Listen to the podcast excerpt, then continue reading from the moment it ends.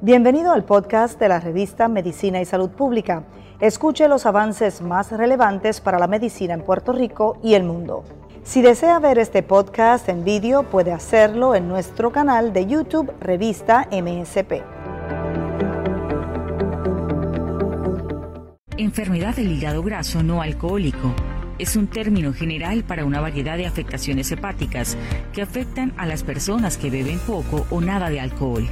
Como su nombre lo indica, la característica principal de la enfermedad de hígado graso no alcohólico es el exceso de grasa almacenada en las células hepáticas. La enfermedad del hígado graso no alcohólico es cada vez más común en todo el mundo, especialmente en los países occidentales. En los Estados Unidos es la forma más común de enfermedad hepática crónica y afecta aproximadamente a una cuarta parte de la población.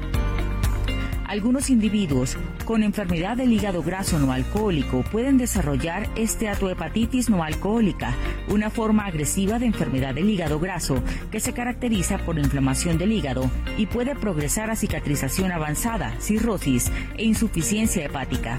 Este daño es similar al daño causado por el consumo excesivo de alcohol.